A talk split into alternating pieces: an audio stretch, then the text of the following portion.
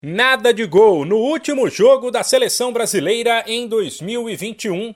Na noite de ontem, em San Juan, um time cheio de jovens e desfalcado de Neymar ficou no 0 a 0 com a Argentina no clássico pelas eliminatórias da Copa.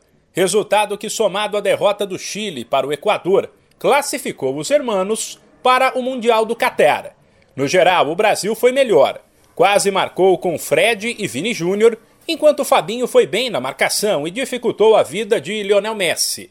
Foi um grande jogo que poderia ter sido melhor se tivesse saído algum gol e se não fosse a violência.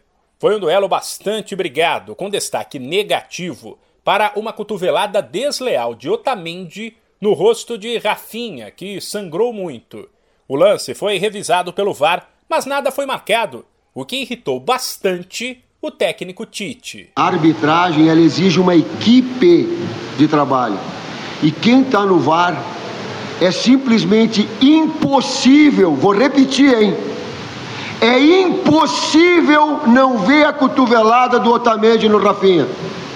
Quem quer, já não estou falando de resultado de jogo, quem quer ter isenção na análise, ela é muito clara.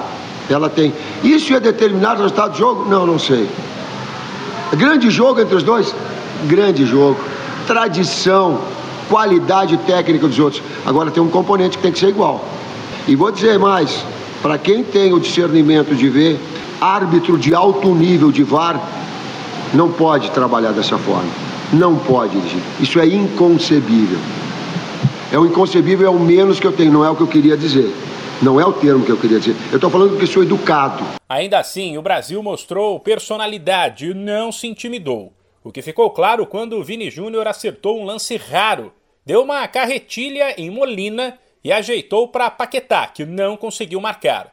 No fim, Tite ainda avaliou que são jogos assim que o Brasil deve esperar na Copa. O nível técnico das duas equipes, a marcação, o posicional e forte das duas equipes, uh, os embates individuais e os duelos individuais, sim, alternâncias de momentos de domínio e controle, sim, é jogo de Copa do Mundo. Líder das eliminatórias e já garantida no Mundial, a seleção volta a campo no fim de janeiro contra o Equador.